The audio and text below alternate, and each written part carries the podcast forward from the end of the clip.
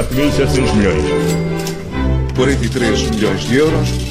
Peço desculpa, mas são muitos números. Judite Paulo, nesta véspera de fim de semana, na moeda de troca, falamos de multinacionais e impostos. É, são os tais muito, muitos números, não é? Que, que fala o, o, nosso, o nosso genérico, eh, porque há um tema recorrente quando se fala de facto deste tema de impostos multinacionais, eh, equidade e de globalização.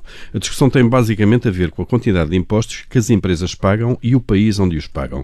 Eh, há sempre à mistura questões de transparência e da informação que é tornada pública, mas a questão mantém-se na agenda europeia e volta agora à linha da frente. Isto porque ontem o Parlamento Europeu aprovou uma recomendação, basicamente para pressionar os governos a avançarem com a aplicação de legislação que obrigue, de facto, as empresas multinacionais a divulgar dados nacionais da sua atividade. Por exemplo, os eh, eurodeputados querem que as empresas digam publicamente quanto faturam e lucram em cada país, para depois poder avaliar se estão a ser tributadas devidamente. Há dois anos que o Parlamento Europeu votou uma proposta uh, neste sentido. As regras deviam aplicar-se às empresas com um volume de negócios igual ou superior a 750 milhões de euros. O grande problema é que esta medida tem sido uh, travada por alguns governos. São os próprios representantes dos países que se sentam no Conselho de Ministros uh, Europeu que não têm dado seguimento a esta medida já aprovada como dizia, pelo Parlamento Europeu. E ontem, a eurodeputada social-democrata austríaca Evelyn Regner eh, acusava precisamente alguns Estados-membros eh, de quererem varrer todos os escândalos fiscais dos últimos anos para debaixo do tapete. No fundo, eh, ela estava a encontrar uma justificação, um motivo para que isto não avance. A resolução do Parlamento Europeu de ontem foi aprovada em Estrasburgo por uns esmagadores 572 votos a favor e apenas 42 contra e 21 abstenções. Temos aqui uma aprovação que é, que é rara eh, num Parlamento tão diverso como o Parlamento Europeu, de cerca de 90% de votos de deputados a favor.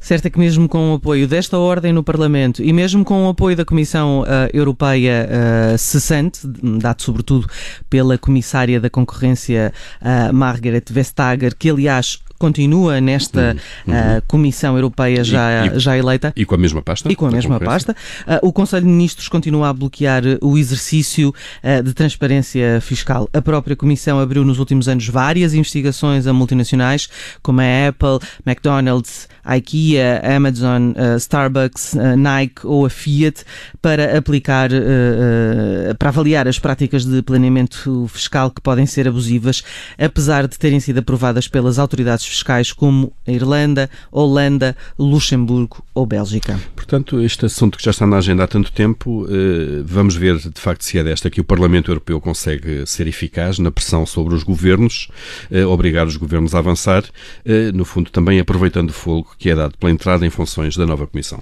Judite França e Paulo Ferreira com moeda de troca a não perder nova edição, segunda-feira, aqui na sua Rádio Observador. Aconteça o que acontecer.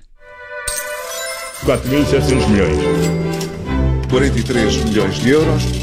Peço desculpa, mas são muitos números. Agora 9 minutos para as 10, temos lado bom da vida. Rádio Observador. Ouça este e outros conteúdos em observador.pt/barra rádio e subscreva os nossos podcasts.